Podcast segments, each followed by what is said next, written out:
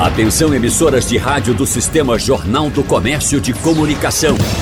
No ar, debate em rede. Participe!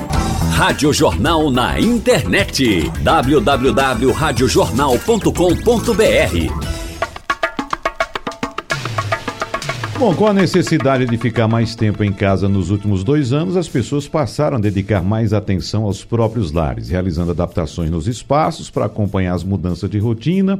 E esse movimento foi responsável por uma parcela da atividade imobiliária ou imobiliária nesse período, já que quem pôde optou por adquirir um imóvel que acomodasse, claro, melhor a família e as tarefas do habitual home office. Por outro lado, quem ainda espera realizar o sonho da casa própria, olha com cuidado o cenário econômico do país, considerando fatores como a alta na taxa de juros e outros também. Então, no debate de hoje, nós vamos conversar com os nossos convidados sobre as tendências do setor imobiliário. Por isso, agradecemos a presença aqui em nossos estúdios do engenheiro e empresário do setor imobiliário, Armando Nogueira. Armando Nogueira, seja bem-vindo. Bom dia para o senhor.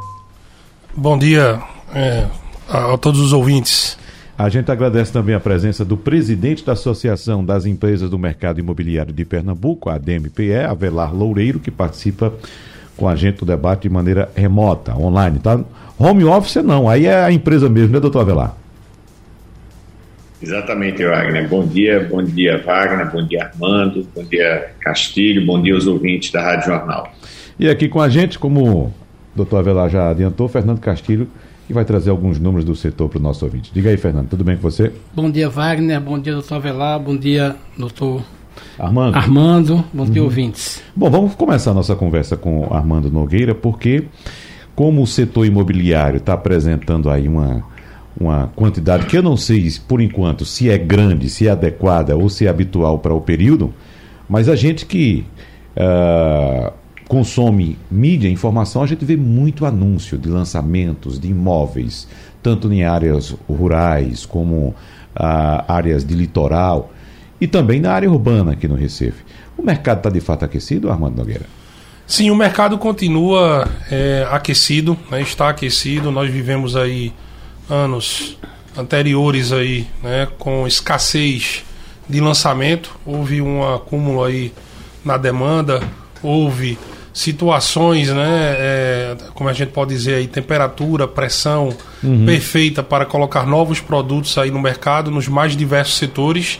E sim, né, o mercado continua aquecido e nós temos sim previsões dos nossos parceiros incorporadores em colocar novos produtos para atender os mais diversos nichos aí do mercado. Uhum. A Vela Loureiro está também com essa impressão positiva Bem, Wagner, a gente tem vários mercados diferentes. A gente tem mercado puramente residencial. Esse a gente sempre vai ter aí uma demanda é, existente, porque as pessoas, a gente ainda está na curva demográfica é, de formação de famílias no Brasil, apesar da população estar crescendo menos, mas se a gente olha no retrovisor 20, 25 anos atrás, que é quando essas pessoas nasceram, é, elas estão formando família hoje e essa formação de famílias necessita de novos lares. Uhum. Também tem as famílias que se desfazem. É, hoje em dia também a gente tem, um, infelizmente, um número muito grande de insucessos nos relacionamentos que leva a desfazimento de famílias que, por incrível que pareça, requer novas moradias também. Uhum. Temos um déficit também estrutural aí de pessoas que nunca conseguiram, já formaram família e nunca conseguiram o seu, o seu lar é, e temos também uma demanda por imóveis de segunda residência ou imóveis para investimento. Então. Opa, não conseguiu concluir? Vamos tentar refazer a conexão com a Vela Loureiro, mas eu queria pegar esse gancho que a Vela deixou aqui, Armando, a respeito dessas novas famílias. A gente sabe que nesse período de pandemia, nesses últimos dois anos, nós tivemos uma mudança de comportamento muito grande em vários setores né, da sociedade, eh, seja na questão corporativa, em trabalho, até mesmo relacionamento. E a gente acompanhou muita informação a respeito dessas novas famílias, desses jovens que não teriam mais tanto essa visão, essa ideia de ter uma casa própria, o sonho da casa própria, mas procuram outras formas de relacionamento. As famílias são menores, às vezes até sem filhos, e essas pessoas procurariam mais o mercado de locação de imóveis. Isso já está se tornando realidade? Está perto de você ou não? Olha, isso é uma tendência, né, que eu vejo assim mundial, mas ainda um pouco distante, né, do nosso dia a dia. Uhum. Né? Nós temos raízes ainda profundas, né, nos nossos pais, avós, de que o imóvel, né, ainda é uma certa segurança. Com relação a essa juventude, ela começa a olhar o, o imóvel também, né, como investimento, porque os números, né do, do, do desempenho do, do, do, imóvel como produto para investimento são bons. São bons, né? E isso traz esse público jovem, né? Atraído para isso. E novos produtos, novos, novas tipologias de produtos de imóveis estão sendo concebidas de olho nesse público, uhum. né? Que olha o short stay, olha o long stay, olha o retorno financeiro, né? Short stay, né? Curta estadia, né? Retorno financeiro com curta estadia, long stay, produtos né, de longa estadia, às vezes mais compactos, em, em, em áreas né, de, de maior liquidez. Então esse público também olha para isso. Uhum. Agora, a gente retomou com a Vela Loureiro, para complementar o seu raciocínio, Avelar, por, por gentileza, fique à vontade. Pronto. O que eu estava querendo dizer é que existe, a gente tem vários mercados diferentes e alguns são mais afetados pela taxa de juros de curto prazo do que outros. Por exemplo, esse mercado residencial que eu estava falando, puramente para moradia, é, esse é menos afetado. Por quê? Porque a taxa de juros do crédito imobiliário ela não oscila tanto quanto a Selic. E geralmente essas pessoas não têm um volume de aplicações tão grande. Elas têm, elas vão formando uma pequena poupança para dar de entrada e depois elas pagam ao longo do tempo. Como uhum. essas taxas não oscilaram muito, só para você ter ideia, a taxa de juros do crédito imobiliário, a padrão mesmo, que a o principal banco que financia crédito imobiliário pratica, no auge da. Do, no auge não, no fundo do poço da Selic, que foi 2%, essa taxa de juros era algo em torno de 8, 8,5%. Agora, com a Selic a 12,75%, ela está em 9,5%. Então, uhum. não houve uma ruptura tão grande. Não há uma oscilação tanto quanto cai a Selic quando sobe a Selic para essa taxa. Agora vamos para o outro lado alguém que usa recurso que está aplicado para investir. Realmente, quando a Selic estava a 2, ele fez a seguinte conta: olha, se eu colocar num aluguel, num, num imóvel que vai ser para aluguel, ou comprar agora com a valorização, os 2% lá de Selic talvez não fosse interessante, e houve ali um movimento. Hoje, já com a Selic mais alta, ele pensa duas vezes. Então, são mercados distintos. Eu diria uhum. que o mercado residencial, esse continua com uma demanda bastante firme e as taxas não oscilaram tanto. E qual é o percentual de negócios fechados via financiamento bancário para esses imóveis, Avelar Loureiro? É, no nosso caso hoje, para mercado residencial, Sim. eu diria que 80%, mais de 80%, quase 90% é com financiamento bancário. Uhum. Os imóveis novos. Imóveis usados é outra questão, é diferente é, ele geralmente você tem uma parte significativa de pagamento à vista, geralmente 30%, 40%, até 50%, às vezes até integral, mas a, a média é mais ou menos isso, 30%, 40%, e o restante é um, um financiamento.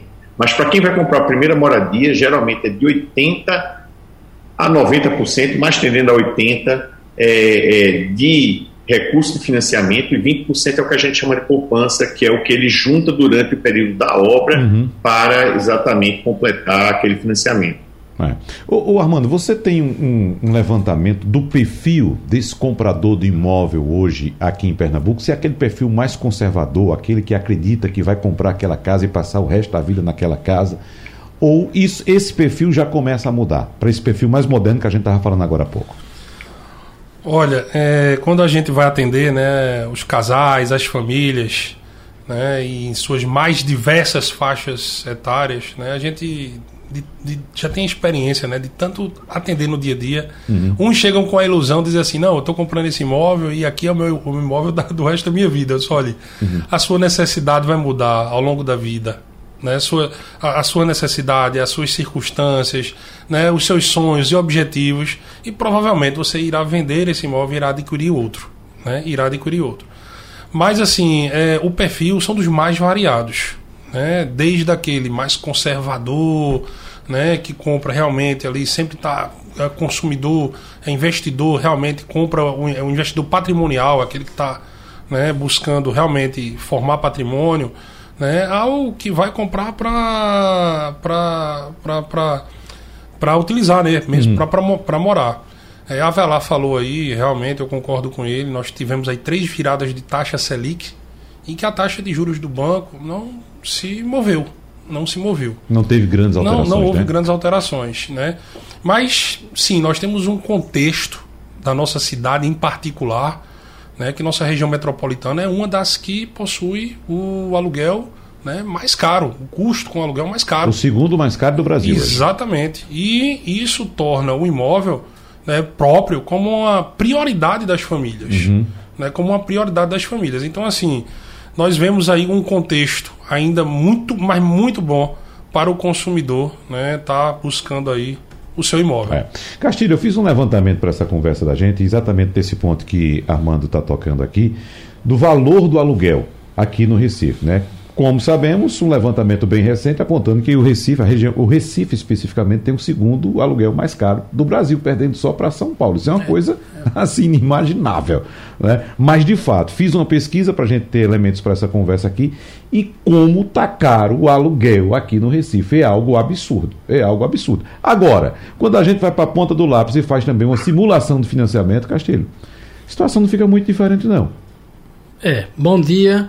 Olha, é uma situação bastante curiosa, né? Eu estou é, realmente é, impressionado com o otimismo tanto de Avelar como de Armando, uhum. né? Nesse mercado a, a, profissão deles depende disso, né? O negócio deles depende disso, mas a gente não pode fugir do negócio chamado queda de renda.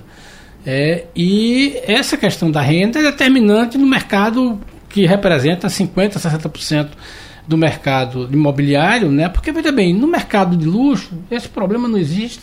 Na verdade, houve até uma concentração de renda. A questão é, tanto para Armando como para Velar, esse impacto na redução da renda média das famílias a partir dos anos 19, 20, 21 e agora 22. Vocês diriam que essa coisa não impactou na, na venda ou é mais a questão de, de que está se compondo é, o quadro que se tinha antes de 19, né? Está se retomando isso agora. Qual é a avaliação? Primeiro que a Avelar faz, depois Armando. Uhum, é, Avelar. Vamos lá. É, concordo em parte com, com o Castilho, é, mas a gente tem que ver também que nossa atividade da construção civil, a gente tem evoluído muito em processos construtivos, em, em tecnologia, e que está fazendo com que, primeiro ponto, nossos preços ao longo do tempo do, do produto imobiliário tem se comportado até abaixo do nosso índice oficial de construção civil. É, então a gente está incorporando escala, aprendemos a fazer no Minha Casa Minha Vida, o popular, e trouxemos essa mesma tecnologia agora para o imóvel de média renda e até de alta renda. É, esse é um ponto importante. Isso compensa um pouco a perda de renda. Outro ponto também é a gente analisar o que houve no Minha Casa Minha Vida. Houve uma formação de estoque de 6 milhões de habitações em menos de, de 13 anos, começou em 2009 até 2022. E essas famílias, voltando para a demografia, elas melhoram ao longo de vida, apesar dos ciclos econômicos, é, e a gente viu dois aí de, de, de, baixa nesse período desses 13 anos, aquele furacão de 2015, com o nome até de mulher, e depois agora, mais recentemente, da pandemia, e que efetivamente trouxe a economia toda para baixo. Mas as famílias ao longo da vida elas vão melhorando.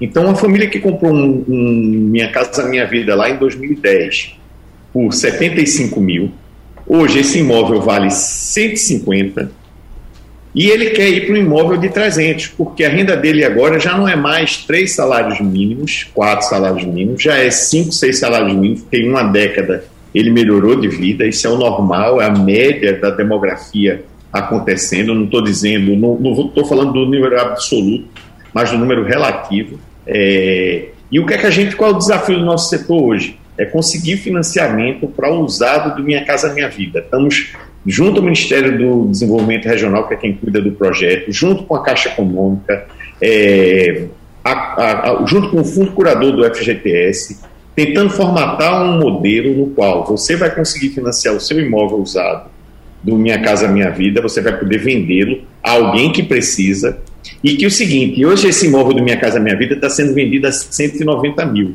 Imagine se esse cara que comprou por 75 disser o seguinte: eu topo vender por 120. Olha que redução de preço e que pode viabilizar pessoas que hoje não teriam condições de comprar um de 190, só que esse de 120 é igual ao dele de 190. É a mesma história do carro seminovo.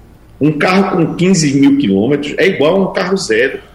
Então, um imóvel com 10 anos é quase igual a um imóvel zero. É a mesma linha de raciocínio. E isso está tornando uma revolução. E eu posso dizer, Castilho, que março, que são os março e, e, e, abril, que são os dois últimos meses que eu tenho fechados, são os dois melhores meses de venda da minha empresa, trabalhando com esse modelo. Uhum. Ou seja, apesar da baixa de renda, apesar da taxa de juros, se a gente consegue viabilizar produtos novos numa nova equação, a população responde porque a demanda para imóvel residencial existe. Armando. É, Castilho, é, concordo né, que as famílias perderam renda, mas houveram outros fatores que tornaram o, a compra do imóvel é, até mais acessível. Recentemente, a Caixa subiu o teto né, de renda para de, de renda de composição de renda familiar para menor taxa de, de para a linha de menor taxa de juro de 2 mil para 2.400 e subiu também o subsídio para 37 mil reais né, fazendo com que nós pudéssemos atender um agrupamento maior de famílias, né, de, de, de grupos familiares. Isso foi um grande compensador, tá certo? Um outro fator, é, Castilho, que eu percebo como tendência forte aí, né, e que vai incluir muitas famílias para terem seu imóvel, é o financiamento na planta. Né? A gente sempre trabalhou aí né, é, com produtos né, de, de, de, de, imóveis com financiamento na planta, como PCVA, Minha Casa Minha Vida, ou o associativo, para, classe, é, para a, a família de baixa renda e a classe média baixa. Né? Recentemente começamos a fazer uma experiência de financiamento na planta, até pulamos aí direto para a, a, a classe alta, né?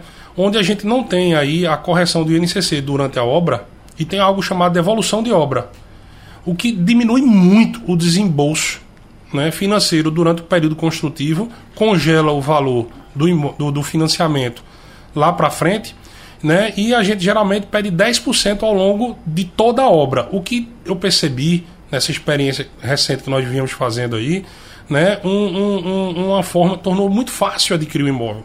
E o meu sonho, né, minha maior vontade é ver a gente atender a todas as camadas da população dentro da cidade do Recife com imóveis né, do ticket médio mesmo, né, imóveis tradicionais dentro da cidade. Eu acredito que o financiamento na planta é uma grande tendência, fará uma grande inclusão, tá certo?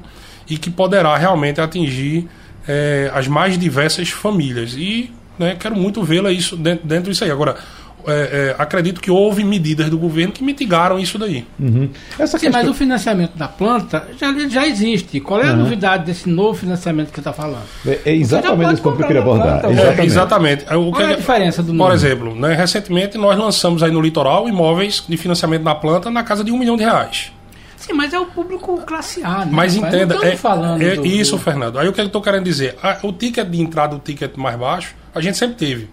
Eu quero ver o imóvel tradicional de 3 quartos, de 2 mais 1, dentro da região metropolitana, aquele ticket de 500 mil, 600 mil, podendo ser financiado na planta. Onde a gente vai atingir muito mais clientes. Né? Muito mais clientes, muito mais pessoas. E sem essa correção do INCC. Né? Eu acho que isso é uma grande tendência. Né? O Santander anunciou, o Bradesco também. E a gente não tem. Eu, particularmente, eu tenho o, o, o financiamento tradicional, aquele com sinal né? E a parcela normal, corrigida pelo INCC durante a obra, com o saldo sendo corrigido. Uhum. É o que eu tenho hoje. Vamos, vamos deixar claro que, como o Fernando Castilho citou, é, esse tipo de financiamento já existia. Isso. Talvez a diferença seja o quê? No percentual, que antes trabalhava com 20%, não é isso? E correção pelo INCC. O que se busca agora é uma, um, um, um, percentual menor de entrada e sem correção de INCC, é, é isso? O que a gente tem hoje, em sua grande maioria, né, a comercialização tradicional de imóveis. Financiamento, ou entrada em torno de 10%, financia 20% durante a obra, financiamento de 70% ou 60% nas chaves. Né? Essa é a grande maioria. Né? É, por, é, e, e, hoje né, nós temos aí a classe. Isso é o que mais nós temos para a classe média, né? digamos assim, é, média e alta aqui dentro da região metropolitana. A grande massa da população, a gente tem aí o PCVA, o financiamento associativo, mas a gente nunca trouxe isso para dentro da cidade, para a região metropolitana, assim, mais fortemente. Né? Mais fortemente. Eu vejo que Avelar aí é um grande. É um, é um forte aí, é, detentor aí de, dessa, dessa prática e que é, quer atender até mais famílias. Aí eu observo aí o caminho dos projetos dele aí. Eu queria ver muito isso mais fortemente dentro da região metropolitana. Uhum. Avelar Loureiro. É, é, por aí, a gente está preparando, existe uma demanda reprimida dentro do Recife, Instituto Censo, como está dizendo a Armando aí, de 20 mil unidades. Só que nós temos que ofertar essas 20 mil unidades para esse público que ele está falando, é um ticket de 400 mil reais, que provavelmente vai ser adquirido é, por alguém que já está no Minha Casa Minha Vida e quer migrar para esse novo mercado, e que a gente tem que levar esse tipo de financiamento. E ele já existe, ele já existe é, não só nesse banco que foi citado aí pelo Armando, como pelo principal banco. O principal banco que financia é, é, hoje o, o, mercado imobiliário, ele já pratica isso. Agora, as construtoras precisam ir atrás exatamente é, é, e praticar isso, e entrar com oferta. Uhum. Ou seja, tem que fazer um apartamento de 70 metros quadrados dentro de Recife e que custe 400 mil e que seja num bairro bom. Uhum. É, esse é que é o desafio do nosso setor. Se acharmos esse, esse mapa da mina, como se diz, é, demanda existe e renda existe. Uhum. É, Castilho, algum? Eu queria saber o seguinte: esse é o sonho dourado do mercado imobiliário. A questão é: tem área para isso? Tem, é, tem jogo para fazer isso? Porque você disse: olha, nós temos que colocar um, um novo elemento aí é, nós estamos começando a fazer projetos numa linha verdadeiramente industrial, que era uma coisa que a gente não tinha. E, e, sempre se disse que a dificuldade de Recife é que o terreno é caro, né? E que o método construtivo adotado, isso não era reconhecido, mas era visível, não permitia esse tipo de coisa. Você está dizendo o seguinte: olha, a gente vai precisar agora, a partir de um raciocínio bem interessante. Eu tenho um ticket de 400 mil, e eu preciso entregar um apartamento de 70 metros quadrados no município do Recife.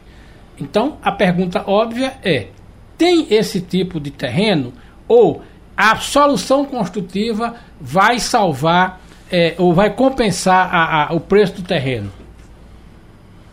A resposta é essa, Castilho. A solução construtiva, junto com o novo plano diretor que orienta para alguns locais que não eram vistos no Recife, e que vão se tornar os endereços futuros, ou seja, lugares que ninguém é, antes admitia morar e que agora estão se tornando nobres, eram os patinhos feios e que tinham infraestrutura. E o, a parte central do Recife, Santo Antônio, São José, Santa Amaro, é, e outros bairros também, Cordeiro, é, é, esses bairros vão que estão perto das grandes linhas de, de transporte público e nas policentralidades, que é o que o, novo plano diretor é, é, reza, com esse mapa da mina e técnicas construtivas, mais o financiamento à produção, que é esse aí, é, que é o apoio à produção, que é você desligar o cliente logo na cabeça é, e não ter mais a correção, só apenas a evolução de obra, esse é o mapa da mina para a gente ter talvez a década mais punjante do mercado imobiliário é, do Recife nos últimos, nos últimos, anos. A gente não viu nada assim acontecer, apesar da crise. Uhum. É, é Armando, já está com esse mapa da mina na mão? Rapaz, a gente tá. E complementando, complementando, é, Fernando, eu, eu, eu falando para o ouvinte, né? Eu gosto de usar o termo de financiamento da planta para que seja, ele seja compreendido. É, quando a gente vai atender lá na ponta, a gente percebe aquele cliente que mora de aluguel, de aluguel, o receio dele de compor dentro da receita dele, né?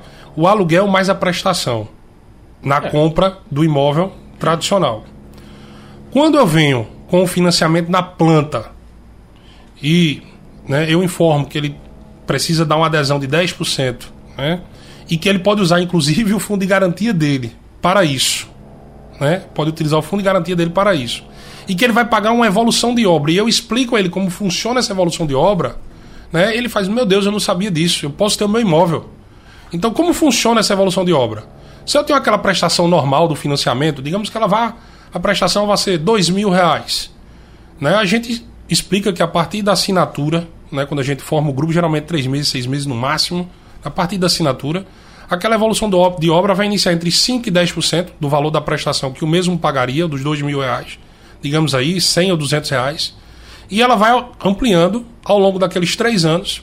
Quando o imóvel ele é entregue, o saldo devedor dele está congelado, está congelado, e a partir dali a prestação é decrescente. Então eles assim, poxa, eu posso compor isso dentro do meu orçamento. Uhum. Quer dizer que eu não tenho que pagar uma prestação alta agora. Não, você já inicia agora e você pode usar seu fundo de garantia. Esse é o mapa da mina, para poder a gente viver uma década punjante, como disse a Velar aí, dentro do nosso mercado. Encontrar excelentes, excelentes áreas e atender as famílias, né? Nessa modalidade. O presidente da DEME, Avelar Loureiro, citou o mercado do Minha Casa Minha Vida e eu lembro que semana passada, presidente Avelar Loureiro, nós tivemos aqui um encontro falando exatamente sobre moradia popular, evidentemente angariado no, no acidente que tivemos no Pina recentemente, né?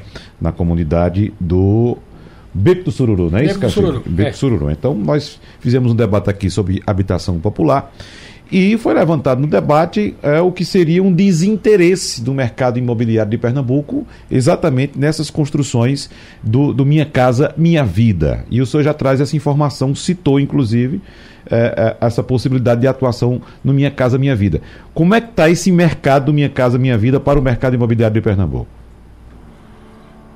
Bem, Wagner, é como eu lhe disse, é, existe no mundo todo uma escala de crescimento das famílias, né, até o termo em inglês chamado house ledding, ledding em inglês é escala, então a escadinha que as pessoas formam na, na vida, se no carro a troca é a cada 3, 4 anos, na moradia é a cada 12, 13 anos. E o Minha Casa Minha Vida está fazendo exatamente 13 anos. Então teve gente que, que recebeu no faixa 1 uma casa lá atrás, tem gente que comprou no faixa 2, faixa 3 durante esse período todo. Parte desse pessoal está migrando para esse mercado aqui que a gente estava conversando agora com o uhum. Armando, e que é um mercado pungente, e que libera habitação. Veja bem, já existe um estoque de habitação bastante grande, feito, são 6 milhões de unidades que foram construídas no Brasil. E que parte das famílias tem que migrar de uma para outra e da outra seguinte. É a escadinha que eu falei. Então, o que é que acontece? O imóvel usado hoje do Minha Casa Minha Vida, do faixa 2, por exemplo, como eu estava falando, ele é hoje construído por 190. Será que a gente precisa construir mais imóveis a 190? Quando alguém tem um, um usado que é semi-novo, que está hoje no mercado por 150, mas que ele pode dar um desconto de 30 e vender por 120, para ter um cheque de 120 na compra do de 300, 350 lá, que vai ser ofertado a partir de agora com as novas técnicas construtivas, com financiamento da produção. Já imaginou, ele tem um cheque já de 100, 120 mil para comprar um apartamento de 350, vamos lá. É já é? resolveu a poupança e mais alguma coisa. Aí o que, é que vai acontecer na cadeia para baixo? O apartamento de 190 vai ser vendido por 120. Aí o cidadão que está hoje no faixa 1 do Minha Casa Minha Vida, que recebeu é, lá atrás, pode pegar o imóvel dele e colocar a mercado a 60, 70 mil, que já talvez até algumas famílias que não tinham condições, que moram em comunidades, e comprar um de 190 ou de 120, é, compraria. Então, com 60 mil, a gente está criando um novo mercado, os imóveis já estão aí. O que a gente precisa é reorganizar o mercado financeiro imobiliário para que atinja aquele cara de 60 mil e que tem já a unidade construída. Uhum. E com planos de regularização fundiária, como está existindo agora depois da REURBS, a partir de 2017, que as diversas prefeituras estão implementando, é, ele pode também usar esse imóvel dele dentro da comunidade, vender para alguém que está lá no Beco do Sururu. Aí você vai dizer, mas no Beco do Sururu as pessoas não têm. Algumas têm, outras não têm. Também não é, ali não é linear. Não é linear, não é passar uma régua talvez, vamos lá, os 300 reais de, ou 200 reais de aluguel social que eles pagam, talvez seja o valor da prestação de um imóvel de 60. E aí o Estado pode chegar mais junto do que financiar um imóvel de 190. Essa engenharia tem que ser feita pelo Ministério do Desenvolvimento e talvez não seja preciso construir tanta unidade de baixa renda. O que precisa é fazer com que haja essa migração ao longo do tempo. Isso existe em outros países. O que eu estou dizendo aqui uhum. não é nada de novo. Isso tem estudo do Banco Mundial, estudo da FGV, e a CEBIC está hoje, a CEBIC é o órgão que nós, é, nosso órgão máximo junto à BEMS e Sinduscons no Brasil, está exatamente aprofundando esse estudo para chegar ao governo com essa proposta. Vamos, vamos tentar deixar bem claro para o nosso ouvinte. O que o presidente da DEM está defendendo, ele corrija se eu estiver errado, é o seguinte: nós precisamos criar um mercado em que seja possível uma pessoa que comprou Minha Casa Minha Vida, né, pegar o seu imóvel e, e dar ele, financiar ele, ou vender ele financiado, para que com esse dinheiro, e aí pode até fazer a operação casado ou não, ele use para comprar um outro imóvel também financiado. Então, ele comprou um imóvel financiado, pagou, né, suas prestações, esse imóvel está pago, está finalizado, mas ele tem um valor. O que ele está dizendo é o seguinte: ó, nós precisamos criar um mercado em que este produto, que tecnicamente não é possível, o cara tem que ficar com ele o resto da vida, uhum. ele possa entrar no mercado imobiliário. E aí, esta, esta operação é, é, é, desengata uma escada, porque aquele cara que vendeu o imóvel do Minha Casa Minha Vida tem um dinheiro, ele tem uma pequena poupança e entra no imóvel maior, inclusive até é, é dependendo da, da prestação dele. É isso que a gente está falando. O que o setor está defendendo é vamos abrir uma linha, uma permissão do financiamento né, do segundo imóvel, no caso, para quem já tem Minha Casa Minha Vida se desfazendo do primeiro. É isso? Isso, só complementando, Castilho, isso aí seria uma justificativa também para não construir novos imóveis no Minha Casa Minha Vida, é isso? Avelar? Opa, é, eu não ouvi o comentário agora de Wagner, mas não. o seu raciocínio que você estava fazendo antes, antes é perfeito e cristalino, é exatamente isso. Esse é o argumento o que de venda. Gente, o que a gente tem que pensar é a moradia. A moradia, ela já existe, onde é que ela está, e fazer com quem esteja fora da moradia possa ter acesso e o outro que pode vai migrando para um mais acima. Isso existe no mundo todo. No mas, mundo mas todo. como é que está a conversa no Ministério, né? Só complementando, só, e, só, só complementando, Avelar, porque esse imóvel né, que vocês estão colocando, essa situação, essa escada que está travada, esse imóvel ele volta para, para, o mercado. para o mercado, mas ele vem hoje para a imobiliária, né? E ele cai no financiamento tradicional, né? De imóveis de, semi, de seminovos, de usados, que requerem uma entrada mais complexa, 30%, né? Hum. E que esse público não tem. Né? Então, assim, se a tratativa, se, se houvesse uma política financeira para que este imóvel que foi, que foi adquirido é. via Minha Casa Minha Vida pudesse ser adquirido como seminovo, com as mesmas condições, aí você destravava o mercado. Esse é, esse é o ponto. Avelar. Exatamente isso a gente detectou há dois anos atrás, porque como eu trabalho em todos os mercados, eu estou no Minha Casa Minha Vida, eu já fiz faixa 1, faixa 2, estou no SPPE, é, e a gente vê essas interligações, e exatamente dessa dor do cliente foi que a gente fez essa proposta CEBIC de aprofundamento.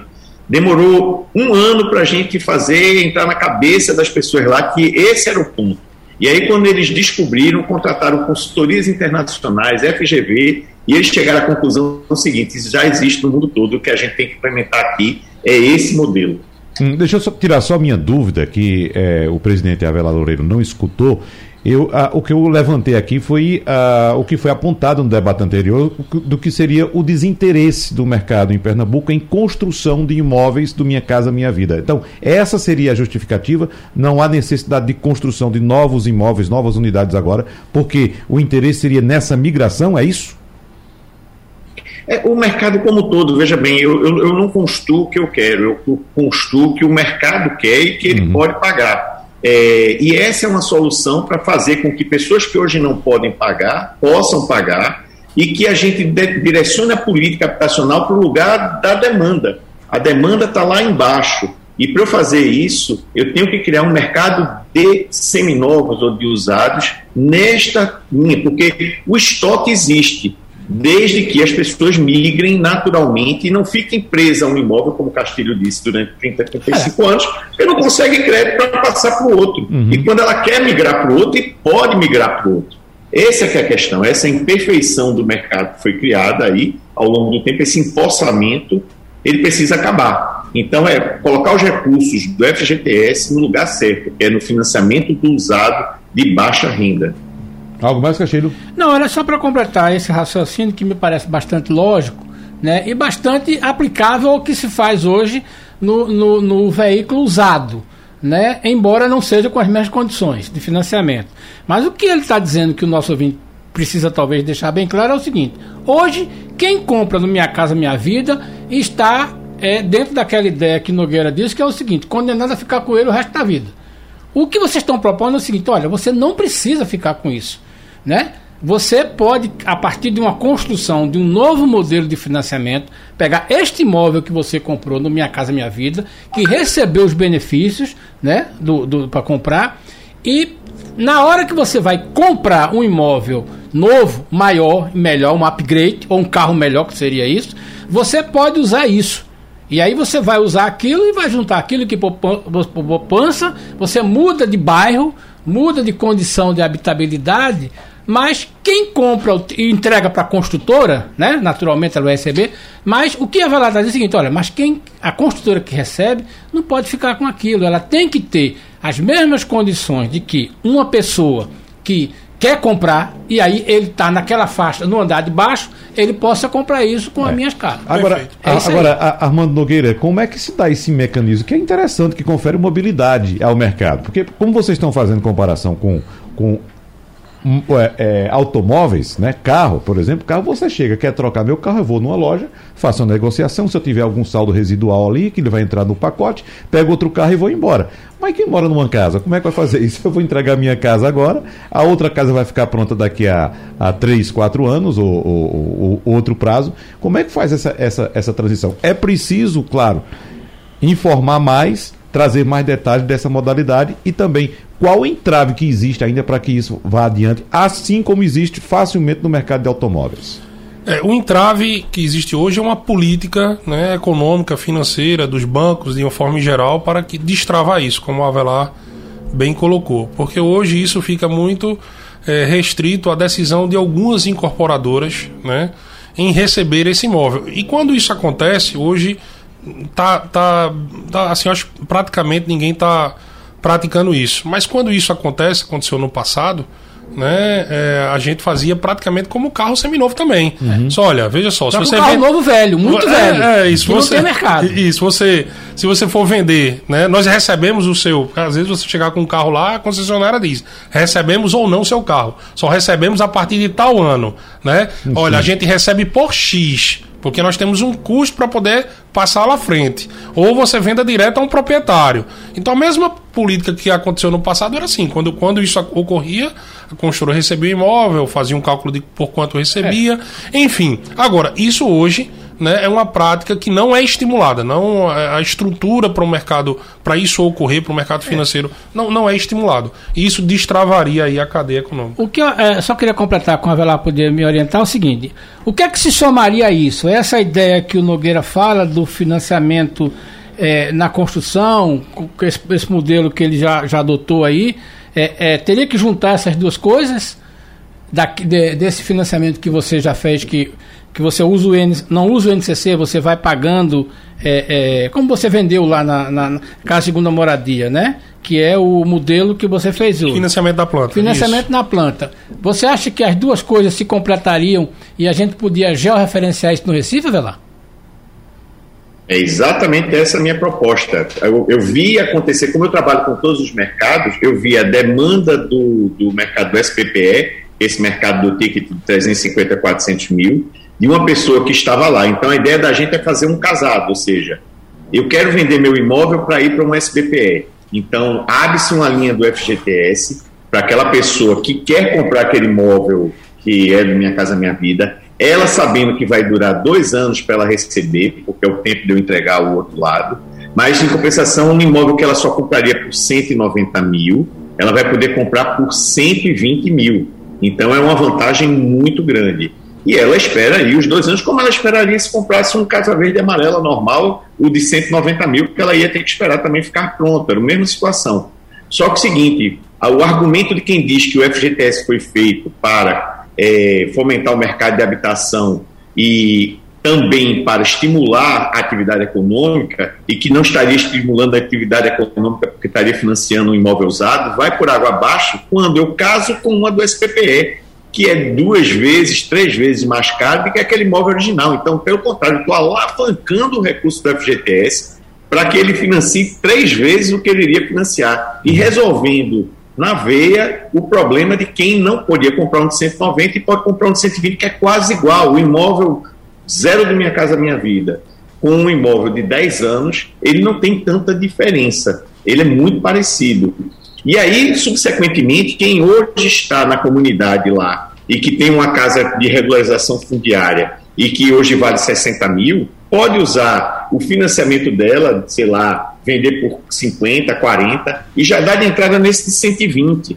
E aí você é um teria o mercado. mercado perfeito, todo trabalhando, e a gente. E aí, nessa comunidade, que hoje não é o Beco do Sururu, que está dentro do Palafita, é, ela é mais estruturada, o cidadão lá do Beco do Sururu vai para esse imóvel de 50 mil, que aí, com uma prestação de 100, 150, que aí o Estado poderia até subsidiar o município, que aí fica bem mais fácil para o município, uhum. uma conta tão barata, fecha a conta. Então, é esse modelo que a gente está defendendo que se crie e está se estudando isso agora a fundo, porque é por aí a solução. E a gente vai, é o seguinte, não está inventando a roda, a roda já existe, ela já é praticada assim no resto do mundo. Ou seja, o que está se buscando é uma mobilidade para o mercado, é isso, Amado? Exatamente. Uhum. Agora, é, exatamente. E, e, e esse, essa, agora, isso destravaria bastante né, essa, essa, essa atuação desse imóvel, acho de uma forma em geral, mas principalmente o imóvel do ticket de até 300, 350 mil, até 400 mil, com certeza isso daria uma grande punjância no mercado e atenderia boa parte da parcela da população, né? mas independente disso, né, a gente é, já vê né, que há uma forte tendência né, aparecer produtos dentro da região né, metropolitana, tickets de 500 mil, 600 mil, 700 mil, 800 mil, né, o 3 quartos tradicional, até o 4 quartos aí, com o financiamento na planta. Nós aguardamos um movimento de mercado né, em direção a isso, visto que fomos extremamente bem sucedidos, né, agora há pouco, recentemente, com o mercado de segunda moradia nessa modalidade. Né? Hoje, hoje um, uma pessoa que pode, que se habilita no financiamento Minha Casa Minha Vida, ele consegue comprar na região metropolitana do Recife ou no Recife a que, que valor? Nas faixas 1, 2, nas faixas 2, 3 e 4, até que valor? Rapaz, ele consegue, dentro da região metropolitana do Recife, é, até 300 mil. É, me, me, me complementa aí, Avelar, 300, 350 mil. Eu vou ter lançamentos, e a gente tá falando agora há pouco da Embiribeira, uhum. né? Em torno de 250 mil, 280 mil. Ou tem empreendimentos dessa faixa, né? A 500 metros, né? Dentro do shopping, no raio do shopping Recife. É. Isso quer dizer, Avelar, que, por exemplo, vamos pegar um imóvel aí, sei lá, vamos levar esse tem um imóvel num bairro, sei lá, da Embiribeira, da Madalena, de 400 mil, que tem os benefícios, né? Do Minha Casa Minha Vida. Mas vamos botar. Então, o que você está dizendo que o nosso ouvinte precisa talvez seja deixar bem claro é o seguinte: é que é, o mercado imobiliário vai lançar um produto que pega o, financiamento, é, o benefício do Minha Casa Minha Vida, certo? Vamos lá, um imóvel de 380 mil, sei lá, né? Mas que você que já comprou no Minha Casa Minha Vida, né? Que terminou de pagar, pode se habilitar a ele desde que você entregue o seu produto é, para um novo financiamento. Ou melhor, que entregue aquele imóvel como uhum. parte do, desse novo financiamento. Avelar. É isso. Né? E a é partir daí você isso. libera Porque, aquele imóvel. Parte, ele não vai, ter, não vai ter pago tudo do financiamento anterior dele. O que é que a gente está sugerindo? Pronto. Vamos lá. Ou aquele caso típico que eu falei. Ele comprou por 75 mil em 2012. O imóvel dele usado está avaliado hoje por 150. E um igualzinho do dele, zero quilômetro, para ficar pronto daqui a dois anos no Minha Casa Minha Vida, está por 190. Ele está disposto a vender por 120 e deve 20 ao banco. Então ele ia pegar os seguinte: o cara que vai quitar o dele vai comprar por 120, 20 ele vai quitar logo o financiamento anterior, que aí já está livre, E 100 ele vai pegar um cheque e vai dizer, olha, o apartamento 350, 100 mil eu estou dando, eu vou financiar 250. E aí no já entra no Minha Casa Minha Vida. poupança normal. Isso hoje é viável. Nós fizemos um piloto aqui na nossa empresa e a demanda é bastante grande principalmente se tiver o financiamento cruzado dele. Para a gente ir fechando já, Armando Nogueira falou muito aqui a respeito da questão da segunda moradia, ou da casa de praia, ou da casa de campo, e tem algumas modalidades aqui que eu queria que a gente deixasse mais claro. Por exemplo, a gente acompanha muito o anúncio hoje aqui no Recife, já via muito isso lá no Sudeste. Fração imobiliária, sua casa na, na praia, aí você compra uma fração dessa casa. Temos também, muito anúncio também, mercado de compra de terreno mais construção, já que são pouquíssimos, mas ainda existem alguns condomínios horizontais aqui na região metropolitana do Recife. Então, fração imobiliária, Armando, como é isso? Olha, você adquire né, uma, uma, uma, uma, uma fração né, em regime de participação, né, uhum. de compartilhamento, para o público compreender. Uhum. Né, e aí existe toda uma política né, de direito de uso. Né?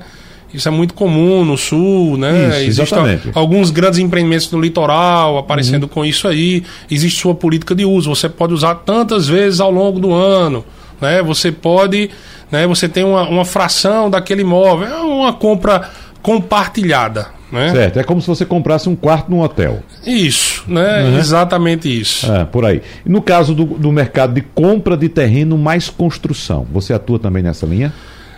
Sim, uhum. né? quando o cliente no, nos, nos, nos, procura, né? nós temos também, através do nosso correspondente bancário, né? essa solução. Mas não é ainda muito praticada. Né? Mas, por Mas exemplo, é viável? Sim, é viável, é uhum. viável. Alguns condomínios de lotes né, que estão sendo. Que, que existem aí ao redor da nossa região metropolitana, né? muitas, muitas é, empresas aí estão orientando e fazendo isso com, com. Mas não em escala, não em uhum. escala. É muito, muito pequeno ainda. Incipiente ainda. É, muito incipiente, né? Eu queria, eu queria voltar para o Avelar para ele fechar nessa conversa sobre é, essa proposta que ele tem aí, que eu acho que é bem interessante, que é o seguinte: vamos desmistificar essa ideia de que a gente não pode construir é, é, Minha Casa Minha Vida, ou pelo menos programas de sair na cidade do Recife que é que seus colegas dizem isso? Eles dizem que é, sim, é possível, desde que a gente encontre terrenos que possam garantir isso, é, ou que sim, é possível desde que isso que você está desenhando aí com a CEBIC, junto ao Ministério, é, possa ser feito. Seus colegas dizem o que dessa, dessas conversas suas? É, veja bem, é, é, tudo muito novo para quem não atua no Minha Casa Minha Vida. Nem todo mundo do mercado imobiliário residencial de Recife teve experiência no Minha Casa Minha Vida, que nos ensinou a trabalhar com tecnologia, processo e escala, que são os três pontos. É, outro ponto também é que também meus pares ainda não estão assim tão familiarizados, a palavra não é nem essa, familiarizados até tão porque leram bastante o plano diretor, mas estão interpretando onde é que estão esses terrenos, onde é que é, é, a gente vai atuar. É Santa Amaro, é, é São José, é, na, ao longo da Caxangá, ao longo da Imbiribeira. É, a gente tem que. E agora ir atrás dos terrenos, que é outro problema, é negociar com os donos dos terrenos, mostrar que tem situações diferentes. E ao longo do tempo, também essas regiões irem mudando. O plano diretor não vai, não vai sair do papel da noite para o dia. Ele tem que ter tempo, ele tem que demorar pelo menos duas décadas para fazer efeito. Só que começa agora. Então, se a regra do jogo está dada agora, vamos nós atrás do mapa da mina, assim, no bom sentido, de onde é que estão as oportunidades. Uhum. É só fazendo, só, eu queria só fazer um, uma colocação para a gente. Não deixar claro na, na, na cabeça do ouvinte que a aquisição de financiamento na planta é a modalidade, certo? É. O programa Minha Casa Minha Vida, que agora é o programa é, Casa Verde Amarela, Verde -Amarela né, é um pacote de benefícios é verdade, né, que é se certo. utiliza desta modalidade para atingir um público X. Porque o, é, é, não necessariamente se a gente lançar dentro da região metropolitana ou dentro do Recife mesmo aqui, num bairro tradicional, Boa Viagem, Madalena, seja o que for, né, ele, se a gente fazer um financiamento na planta, não quer dizer que é um, um programa Casa Verde Amarela. Tá certo, é. né? Uhum. O programa Casa Verde Amarela é um pacote de benefícios para um público-alvo X. Uhum. Ô, Armando Nogueira, para a gente fechar bem rapidinho, que a gente está encerrando já, para ficar aqui tipo um resumo do programa. Para quem tem um imóvel hoje financiado ainda, vamos supor, o imóvel valha uh, ah, 500 mil reais, ele deve 100 ainda, ele pode procurar um imobiliário hoje e dizer, olha, eu tenho esse imóvel nessas condições, mas eu queria para um melhor, né? um imóvel maior, ou sei lá, alguma coisa diferente. Existe possibilidade de negócio nessa modalidade, como se faz no carro, por exemplo? Olha, existe. Ele, por exemplo, ele é, quer adquirir um imóvel com um imóvel que já está financiado, por exemplo, né? E ele é, quer vender o seu imóvel que está financiado. Muitos pensam que não pode. Uhum. Então a gente entra com um procedimento chamado interveniente quitante. O imóvel é liquidado, então esse procedimento Sei. existe, né? totalmente. Uhum. Se ele tem um imóvel financiado e ele quer comprar um outro empreendimento com financiamento na planta, a gente vai analisar a capacidade de renda dele. Uhum. Muitos pensam que também não podem, porque já Sei. tem um financiamento. Então existe muita desinformação acerca do financiamento imobiliário. Existe muita desinformação. E a, o que é interessante é, são os relatos de agradecimento, como se a gente tivesse feito algo. O pessoal chega e diz: olha, você pode, é assim, é assim, é simples. Vamos fazer isso, assim, vamos fazer um interveniente quitante, vamos fazer um financiamento da planta. Você tem renda para fazer um investimento através do crédito. Aí o pessoal pensa que adquirir o imóvel via financiamento bancário é investimento. É investimento. Uhum. É investimento, porque as taxas ainda, pessoal, tá muito atrativa. Estão muito atrativas. Pegando o que a Avelar falou no início, né? Nós temos aí, poxa, nós tivemos três viradas de taxa Selic né? Fevereiro, março e maio. É. E não tivemos alteração no financiamento imobiliário. Não tivemos, não tivemos. Eu acho, o que eu acho que você está trazendo para o nosso ouvinte é o seguinte: o fato, e acho que talvez haverá é, fala isso também. Só o fato de tempo. você ter comprado um imóvel não. não quer dizer que você vai ficar com ele o resto da vida. Tem mercado e pode ter opções de negócio. É, exatamente. Fernando Castilho, muito obrigado pela sua colaboração aqui no debate de hoje. Avelar Loureiro, presidente da ADEME, muito obrigado mais uma vez também pela participação e agradecemos a presença também do engenheiro e empresário do setor imobiliário, Armando Nogueira. Muito obrigado pela participação em nosso debate. Abraços e até a próxima. Tchau, tchau. Sugestão ou comentário sobre o programa que você acaba de ouvir, envie para o nosso WhatsApp 99147 8520.